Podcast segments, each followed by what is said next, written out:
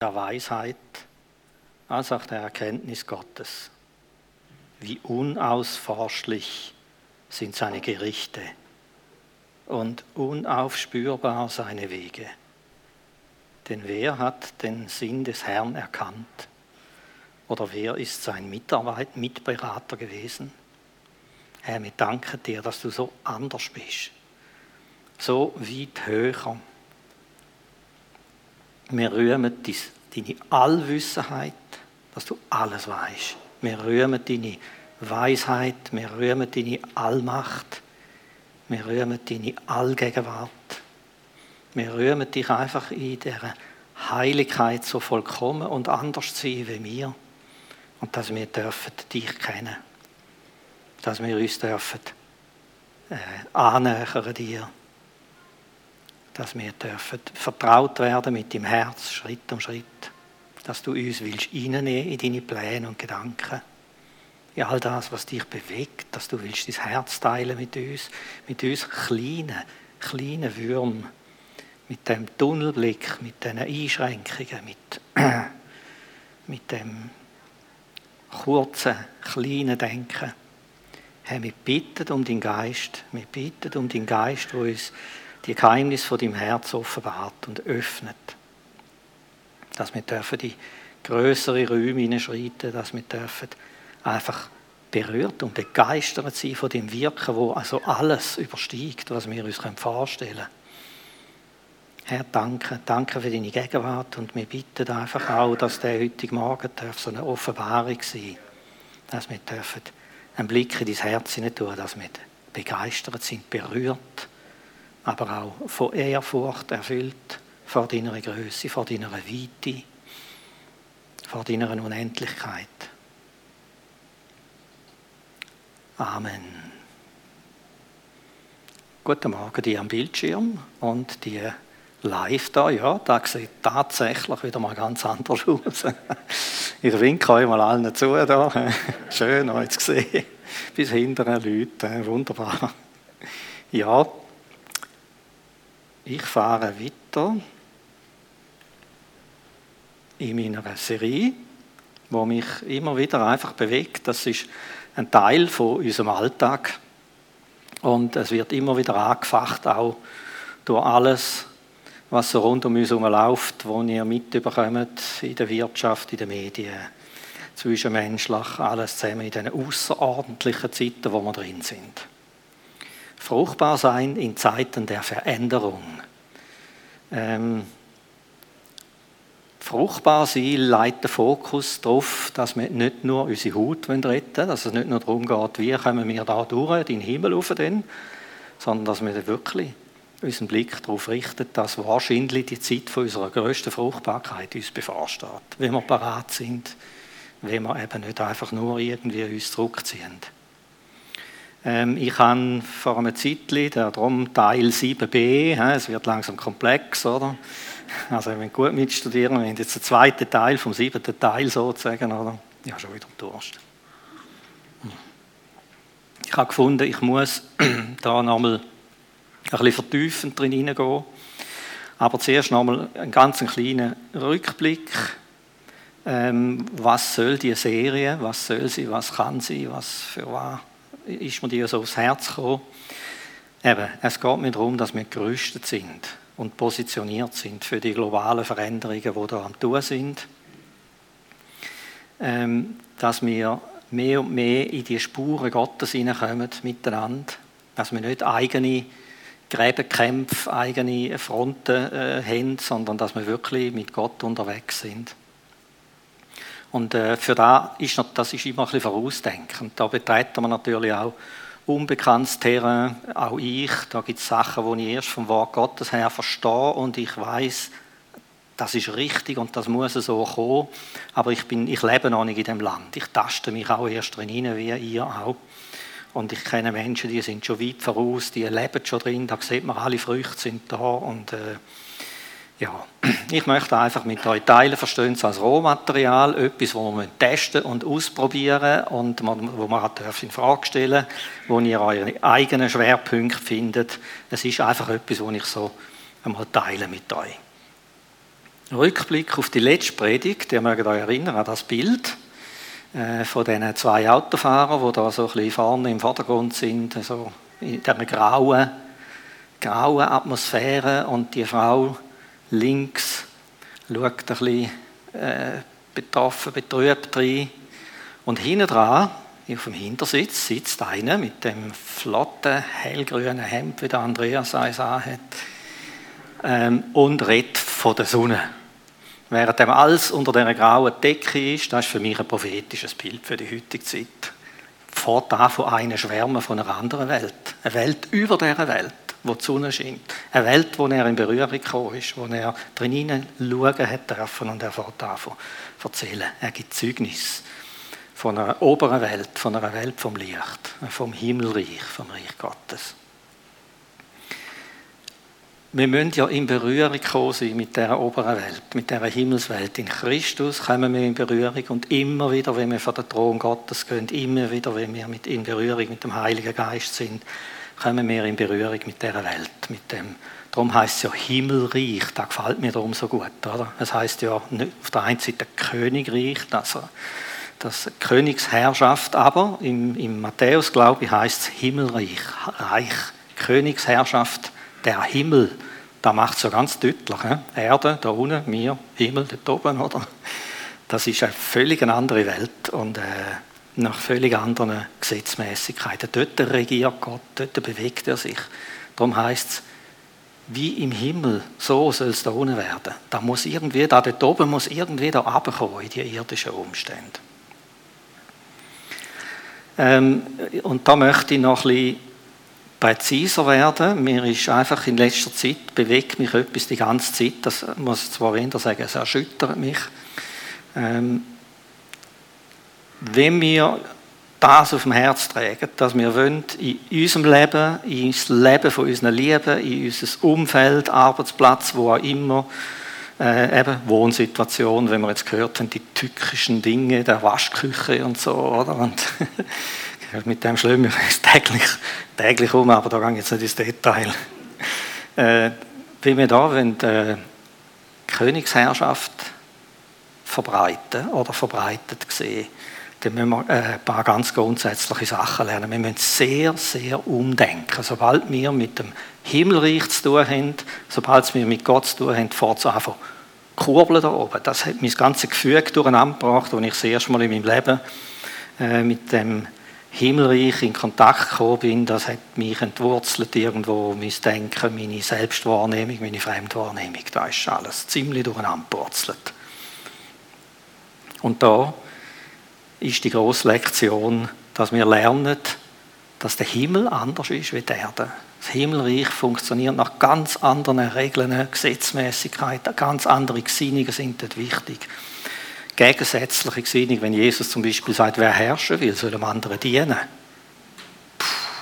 Okay, wie funktioniert unsere Welt? Also das ist ja völlig, das ist völlig in den Augen der Welt absurd. Denkst du, ja, da kommst du gerade unter die Räder, oder? Bist Fischfutter, wenn du das machst oder so, oder? Aber das Reich Gottes funktioniert anders. Wir haben den Vers schon mal angeschaut. Da finde ich einen der Schlüsselverse für die Zeit, jetzt und wo das auch genau zum Ausdruck bringt und wo auch genau für uns der Knackpunkt ist. Das ist die Herausforderung für uns. Meine Gedanken sind nicht eure Gedanken. Eure Wege sind nicht meine Wege, spricht der Herr. Denn so viel der Himmel höher ist als die Erde, so sind meine Wege höher als eure Wege und meine Gedanken als eure Gedanken. Also da merken wir, jetzt betreten wir da äh, ein schwieriges Terrain eigentlich, ein unbekanntes Terrain für uns. Das Anderssein von Gott. Und wir finden ganz viel so Kollisionen zwischen Himmel und Erde in der Bibel, wo genau das zum Thema ist. Ich möge euch erinnern, wo der Petrus Jesus hat wollen aufhalten. Jesus deutet an, dass es jetzt kritisch wird. Er geht auf Jerusalem und der Petrus hat gefunden, auf Jerusalem. Also kein anderer, also überall, nur dort nicht jetzt. Das ist äh, in, den, in die Höhle des Löwen, oder?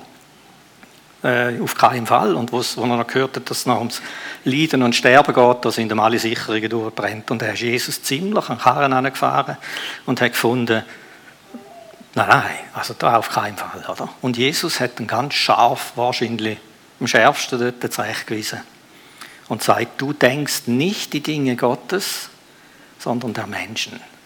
Da sehen wir so eine Kollision. Wie anders sind die Pläne Gottes, wie anders ist das Denken Gottes, wie das Denken von uns Menschen. Da aus der Perspektive von Petrus, von uns Menschen, absolut, absolut nachvollziehbar, was er gesagt hat. Aber die Wege Gottes sind völlig jenseits, jenseits von dem menschlichen Denken gewesen. Ein paar Verse vorher hat er eine Offenbarung gehabt. Er hat gesagt, du bist Jesus, der Gesalbte Gottes. Und Jesus sagt, da hätte er nicht ein Mensch zeigen, da hätte er der himmlische Vater zeigen. Also, wenn wir können Jesus lieben, dann ist das eine Offenbarung. Der ist 2000 Jahre tot, falls du das noch nicht gemerkt hast. Und äh, der ist unsichtbar, den kann man nicht anlangen, den schmeckst du nicht, nichts. Wie kann man denn so über die Liebe haben? Merken wir, da geht nur mit einer Offenbarung.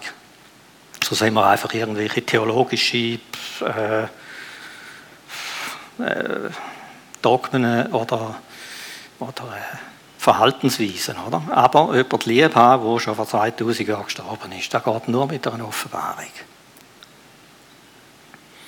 Also, unsere irdischen Prägungen, die kollidieren mit dem himmlischen, mit dem himmlischen Denken.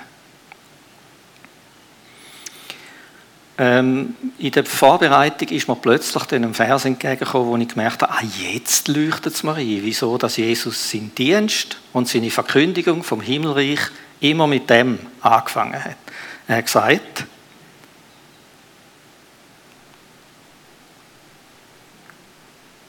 tut Buße, oder? Äh, Buße ist natürlich ein, ein altdeutsches Wort, das finde ich nicht so glücklich, gell? das ist nicht griechischer Urtext. Das ist, äh, kommt aus unserer Tradition aus und erinnert das auch ein bisschen an Abbüssen und so, oder? Aber äh, es heißt Metanoia. Heißt eigentlich umkehren. Also ich bin bisher so gelaufen, aber jetzt merke ich, oh, oh na, so geht es nicht. So ist es richtig. Oder umsinnen. Und wenn ihr jetzt einfach denkt, wie anders der Himmel ist wie die Erde. Und wenn der Himmel mit der Erde zusammenkommt, dann gibt es für uns alle immer die Kollision. Es gibt immer, wir sind immer gefordert, zum einfach umdenken. Nein, es ist nicht so, wie ich gemeint habe. Dann geht mir jeder Seelsorge so.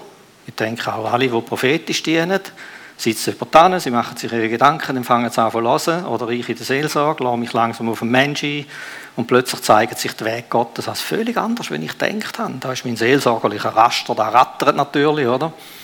Aber ich weiß inzwischen, äh, ja, das ist jetzt das ist eine Wahrheit oder beziehungsweise ein, ein Aspekt. Der andere ist, ja, was denkt denn Gott darüber? Und das ist häufig dermaßen anders. Seine Wege dermaßen anders, wenn er etwas angeht. Also, darum der Aufruf, tut Buße oder kehrt um, sinnt um, denn das Reich oder die Königsherrschaft der Himmel ist nahegekommen. Und da müssen wir das Wort noch näher anschauen, in diesem Zusammenhang. Äh, klassischerweise verstehen wir unter Buße eben, es hat etwas, ich habe etwas falsch gemacht, jetzt muss ich etwas ändern. Das ist so das klassische Verständnis, oder? Im griechischen Urtext ist das aber einfach nur ein Aspekt. Also, ich habe hier eine Definition, eine von vielen, nach Bader, Metanoia, das ist das griechische Wort. Es geht nicht nur um eine Buße im Sinn von Reue über etwas empfinden und dem dazugehörigen Willen zur Besserung, sondern um ein darüber hinausgehendes geändertes Denken. Ein Denken, das die bisherig üblichen Vorstellungen sprengt und überlieferte menschliche Anschauungen weit übersteigt. Beziehungsweise völlig anders ausgerichtet ist. Eigene Vorstellungen müssen zurückgehalten werden und ein auf dem Wort der Wahrheit gegründetes, umgestaltetes Denken das Denken Christi wird übernommen. Das ist natürlich wieder Definitionsdeutsch, oder? Aber wir merken, äh, da geht noch weiter, wie ich habe etwas falsch gemacht und jetzt muss ich umkehren. Es geht wirklich darum, dass wir in der Berührung mit dem Königreich mit, völlig an, mit einer völlig anderen Welt in Berührung kommen. Und je mehr dass wir uns dieser nähern, desto mehr müssen wir umsinnen, umsinnen, umsinnen und uns am Denken Gottes anpassen, wie er die Sachen anschaut. Der Gegensatz zwischen himmlischen Perspektiven und irdischem Denken könnte nicht größer sein. Da sehen wir, wenn wir die Bibel anschauen, zuhauf. Ich habe mich wirklich ein bisschen disziplinieren aus dieser Fülle raus, von Beispielen, wie anders das Himmlische ist, wie anders Gott ist, wie anders er tickt. Oder? Ich habe ihm das schon ein paar Mal gesagt, gesagt es ist manchmal schwierig. Oder? Du tickst so anders, du bist so anders. Oder? Es ist, äh, ja. Und ich denke, die Buß, oder das Umdenken, das Umsinnen, dass wenn wir mit, Jesus in Berührung kommen, das hat immer eine gewisse Erschütterung in unserem Denken oder Überraschung. Ich denke, Gott kommt von da, aber nein, er kommt von hinten, oder? Äh, er hat einen ganz andere Anfahrtswege, ganz andere Denkweise. Jetzt schauen wir ein paar Beispiele an. Einfach, wenn wir wollen, dass unser Handeln, unser Leben da unten einen durchschlagenden himmlischen Charakter hat, müssen wir lernen, in den Weg Gottes laufen. Und die sind anders. Das ist so die, der Grundgedanke. Ich, einfach, äh, ich nehme drei Beispiele und streife so ein bisschen durch. Ich kann das auf dem Skript alles im Detail hinter die Bibelstellen. Der Zeit halber können wir nicht detailliert auf die Geschichten eingehen. Ich zupfe einfach so die Hauptsache raus. Gut, da ist der Samuel. Der Samuel ist ein Prophet und es ist darum gegangen, einen Nachfolger für den König Saul zu bestimmen. Und äh, Gott hat ihn zu einer Familie geschickt, die hat alle ihre Söhne angestellt und der Samuel hat gewusst, Gott wird ihm zeigen, wer der neue König ist von Israel. Und dann ist er angegangen und dann sieht er da eine große Gestalt, hübscher Mann, kräftig, oder? Siehe, dieser ist der König vor dem Herrn, sagt er so, oder? Und dann korrigiert ihn Gott ziemlich plötzlich und sagt, sieh nicht auf sein Aussehen und auf seinen hohen Wuchs, also auch kleine Leute sind gefragt im Reich Gottes, so am Rande, denn der Herr sieht nicht auf das, was der Mensch sieht. Denn der Mensch sieht auf das, was vor Augen ist, aber der Herr sieht das Herz an. Spannend ist, dass der Samuel automatisch immer noch die Vorstellung vom alten König hat. Weil der, der, der Saul ist groß von großer Statur. Oder? Und der, der, der Raster hat er im Kopf gehabt und hat gefunden, das ist das Bild von einem König, oder? Und hat die Söhne abgecheckt und hat dann, da ist er zum Größten angegangen. Und wo es dann der nicht war, ist er, glaube zum Nächsten und zum Nächsten und irgendwann hat er es aufgegeben, oder?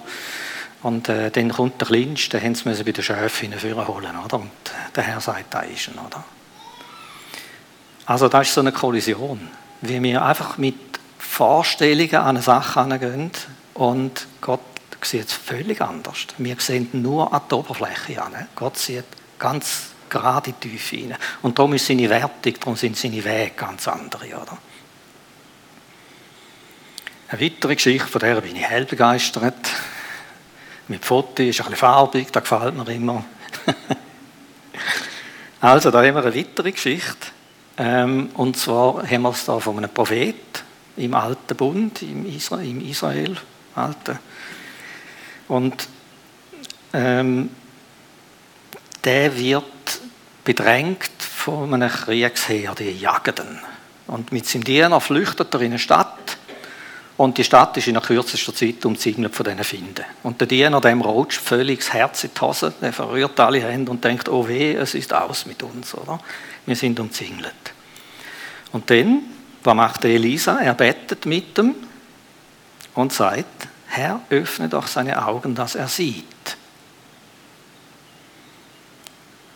Und fürchte dich nicht, denn zahlreicher sind die, die bei uns sind, als die, die bei ihnen sind.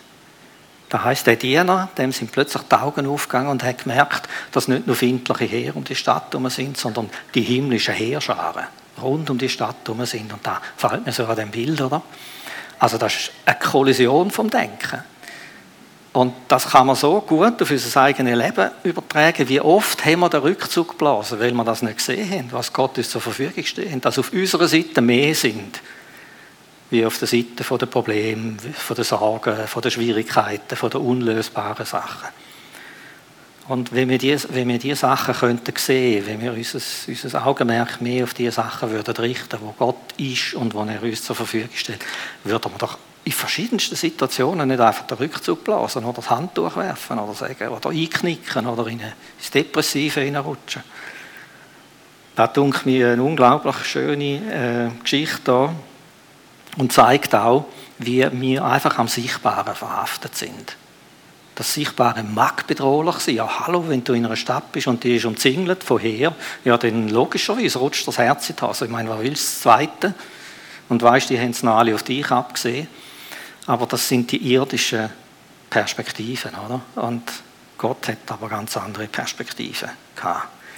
Die himmlischen Heerscharen haben die ganzen äh, Finden mit Blindheit geschlagen und das ist eine witzige Geschichte, wenn Sie mal noch, also witzig, ja. Wohl irgendwie schon. ja, die könnt ihr selber nachlesen. Also, das ist äh, Bibelstelle 2. König 6, 14 bis 17, auch auf dem Skript. Ja, dort steht es ja auch. Und eine letzte, eine letzte Stelle, eine Stelle, muss ich sagen, eine Passage, wenn wir den 1. Korinther, Kapitel 1, Vers 10 bis Kapitel 4, Vers 5 lesen, dann sehen wir eine Sache, die sich immer wiederholt. Der Paulus redet von nichts anderem. Von nichts anderem redet er, als er versucht zu sagen, schaut ihr Korinther, äh, das Reich Gottes ist anders. Und darum ist es auch wichtig, dass ihr euer Verhalten ändert. Auf dem baut der ganze Korintherbrief auf nachher.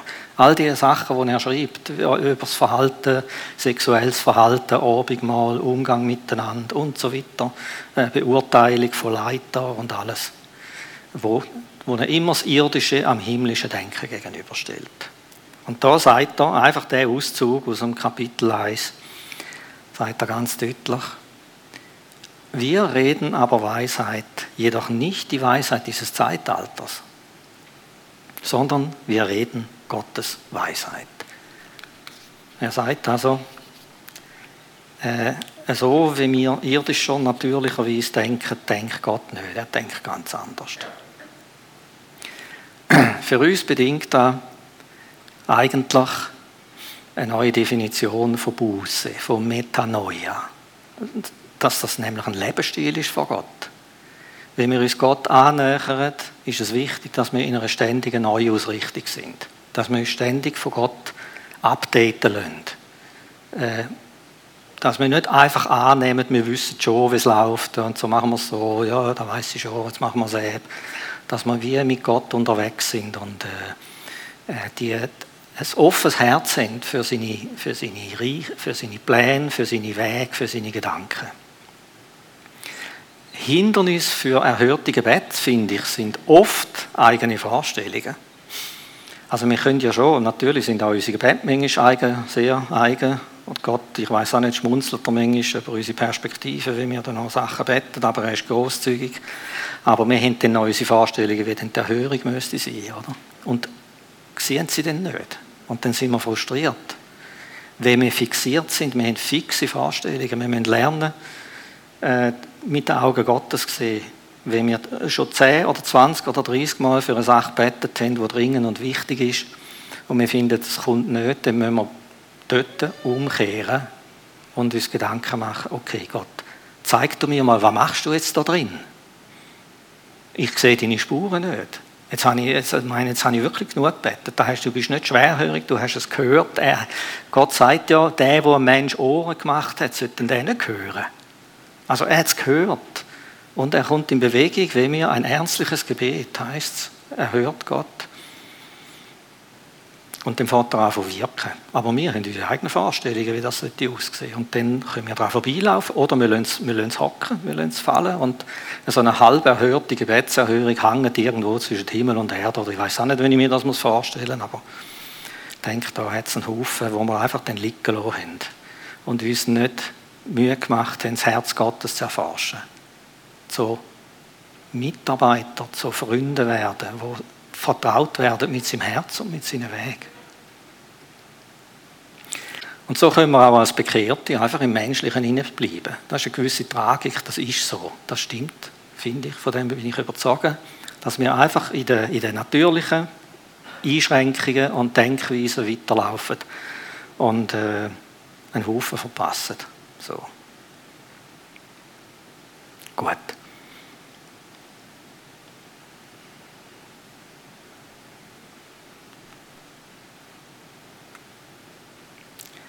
Ein ganz einfacher Vers, wo uns aufschließt. Das ist das Tor, finde ich, zur Vollmacht. Wir sehen da einen Blick ins Wesen Gottes hinein. Da steht, alles, woran der Herr gefallen hat, tut er. Im Himmel, auf der Erde, in den Meeren und in allen Tiefen. Alles, woran der Herr gefallen hat, tut er. Das ist uneingeschränkte Allmacht. Also er handelt so, wie er möchte. Für uns ist das Problem, ah, wir sehen es nicht, wie wir eben, wir sehen die Beispiele da, wir sehen es nicht, wir haben wie die Augen nicht geöffnet, wir, haben, wir bewegen unsere eigenen Vorstellungen hinein. Oder wir denken schon, wir wissen, wie es läuft äh, und verpassen seine Wege. Wir hängen uns eben nicht hinein an. Der Schlüssel zur Autorität, zur Vollmacht ist einzig da, da können sehen, was er tut und sich dem hinein anschliessen und hinein angehen. Und dann werden diese Türen öffnen, äh, geöffnet sein. Wir werden offene Türen antreten. Das heißt nicht, dass nicht Widerstand kann da sein oder Verwirrung oder alles. Aber es ist nicht kompliziert. Oder? Da sieht man, es ist nicht kompliziert. Es ist vielleicht herausfordernd, sich so viel Zeit zu nehmen und eigene Vorstellungen abzulegen und sich so zu fokussieren darauf, was bewegt das Herz Gottes. Aber meine Lieben, wir sind seine Kinder. Was sollten sonst unsere Aufgabe sein? Als das Herz vom Vater kennenlernen und dann hinter ihm herlaufen. Das ist die Hauptsache. Und wir bewegen uns so oft an, weiss ich was, an der Peripherie raus und machen dieses und jenes und das und das andere. Und das Gefühl, da und das muss auch noch sein. So, womit wir bei den zwei zentralen Fragen von dieser siebenteiligen, inzwischen siebenteiligen Serie nachgekommen sind. Weißt du noch irgendjemand? Uh, jetzt. Äh, die zwei zentralen Fragen. Ja gut, die einen haben Skript in den Fingern, das ist jetzt natürlich fies, also ich löse es gerade auf. Die erste Frage ist, und da bewegt mich immer wieder, und das ist für mich wichtiger wie alle Ansteckungszahlen und ob ich mich so impfen oder nicht oder was immer.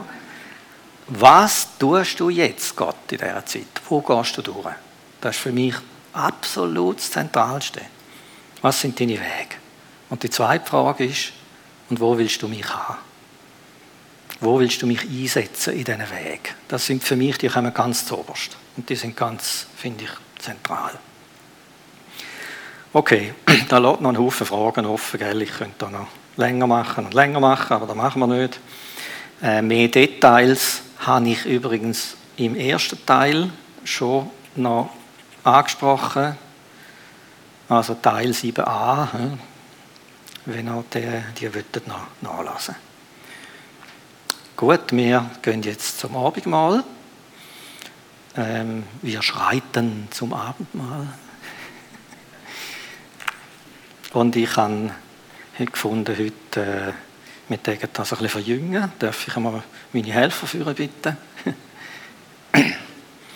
ich habe schon eher Augenbrauen, die angeschnellt sind, wo ich sie gefragt habe, wollt ihr mit mir das Abendmahl austeilen?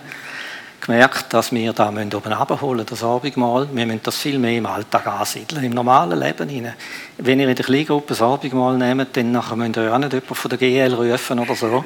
Es, es kann es nicht sein. Wir haben vom, sagen wir mal, liturgischen her haben wir etwas, haben wir das angehoben. Vom Inhalt her können wir es nicht genug höher anheben. Vom liturgischen her haben wir eine furchtbare Sache daraus gemacht, über die Jahrhunderte. Und wir versuchen das immer, die Easy hat das einmal so schön geschrieben, wir laden ein bisschen andere Leute ein zum Mitdienen.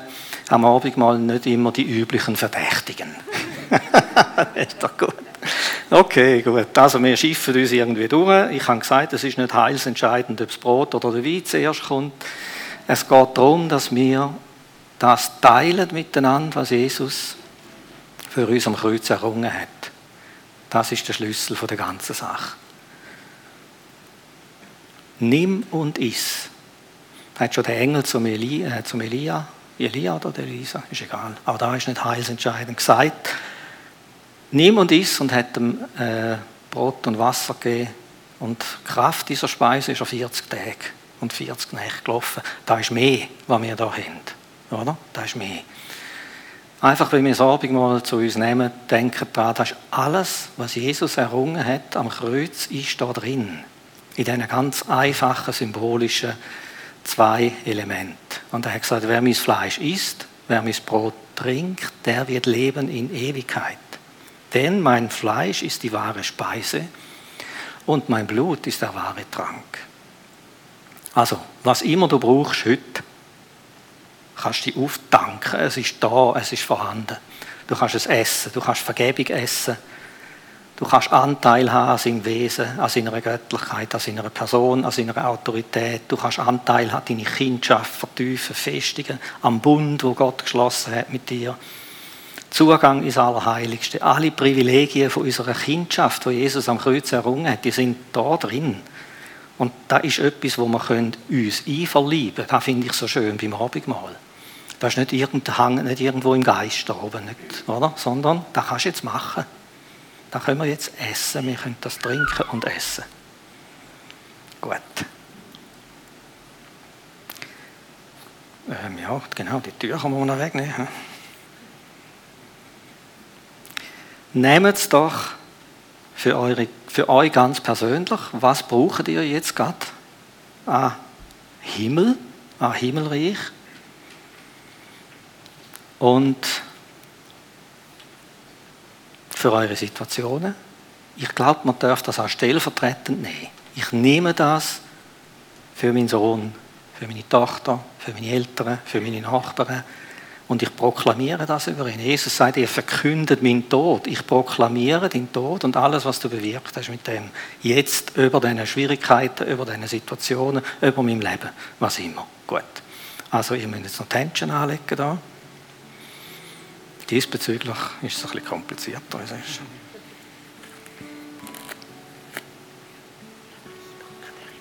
Ja, gut, ja.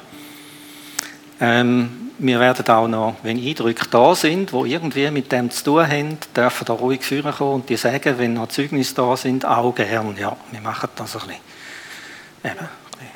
Gott hat mich vorhin an etwas erinnert, das ich euch sagen soll. Und zwar bin ich letzte am Schlafen in der Nacht. Und dann bin ich so halb verwacht und äh, ich habe gemerkt, der Find kommt. Und er hat einfach, er ist, ich habe es richtig gespürt, da kommt so eine Angst in einem rein. Er ist wirklich, ich habe das Gefühl, er kommt einfach so über mich und will einfach Besitz ergreifen von mir. Ich war halb wach, halb geschlafen. Ich weiss, das ist ein ganz komischer Zustand. Und ich habe einfach gewusst, jetzt muss ich einfach den Namen Jesus proklamieren. Und ich habe das gemacht und es ist, ich weiß gar nicht, ob man das gehört hat, wenn jetzt jemand wach gewesen wäre, ob er das gehört hat, aber ich habe gemerkt, es ist fast nicht über meine Lippen gekommen, der Name Jesus. Ich habe das richtig gekrächzt. Also, Jesus mit aller Kraft habe ich den einfach ausgesprochen und nochmal und nochmal einfach so dreimal den Namen Jesus so proklamiert in das Zimmer, in die Nacht. Und dann ist es weg. Und dann habe ich wieder einen Frieden gehabt. Und einfach, da ist mir so vorne in den Sinn gekommen, es ist nicht eine Symbolik, die wir hier machen. Das ist Jesus, was er gemacht hat am Kreuz für uns. Er hat den Tod überwunden. Und da, der Jesus, den nehmen wir jetzt wie so zu uns. Da ist so kurz vor seinem Tod, hat er gesagt, hey, einfach die Erinnerung an ihn und was ihm sein Name für eine Macht hat. das wollte ich einfach sagen, auch als Ermutigung oder auch als Waffe, als Anwendung. Der Find euch einmal heimsuchen Ich habe keine Angst haben. Die Angst war im ersten Moment mega da. Also er ist ja mega. Aber ich habe gewusst, jetzt Jesus und dann war wieder Friede da. Gewesen. Und dann konnte ich weiter schlafen. Würden zwei von euch mal das Brot auspacken und brechen und segnen? Ich glaube, wir müssen das ganz neu ansiedeln im Alltag. Ich kenne Leute, die nehmen das allein für sich. Wenn sie angeschossen sind, wenn sie merken, jetzt wird es kritisch, ich komme ich komm ins Schleudern, nehmen sie es allein für sich.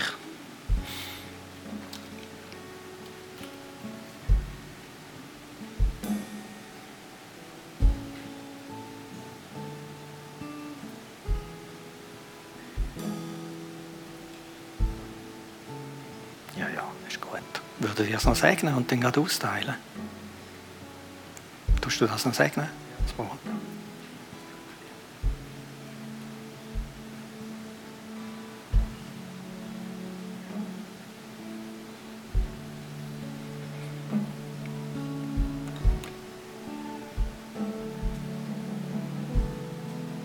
Ist gut. Danke.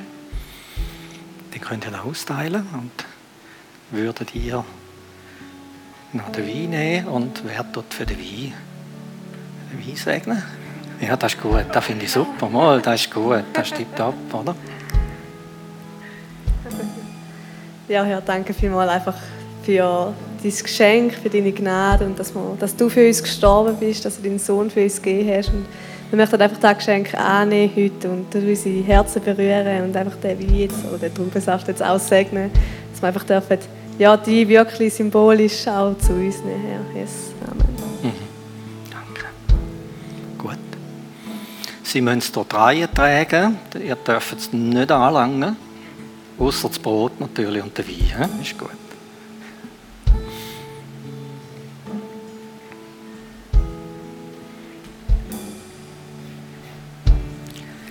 Also wenn Eindrücke da sind, auch vom Prophetie-Team, gern führen kommen.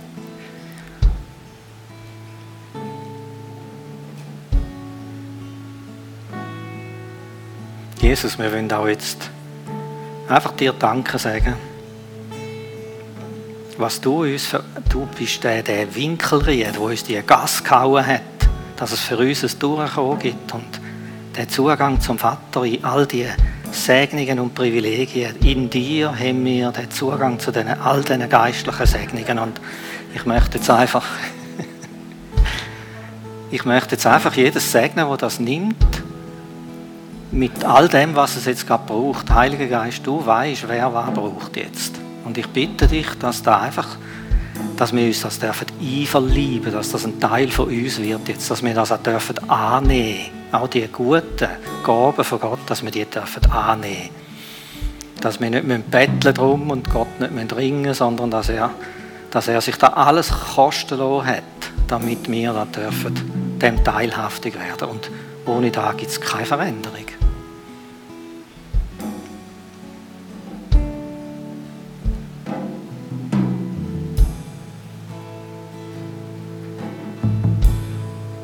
Laimīgs turpināt!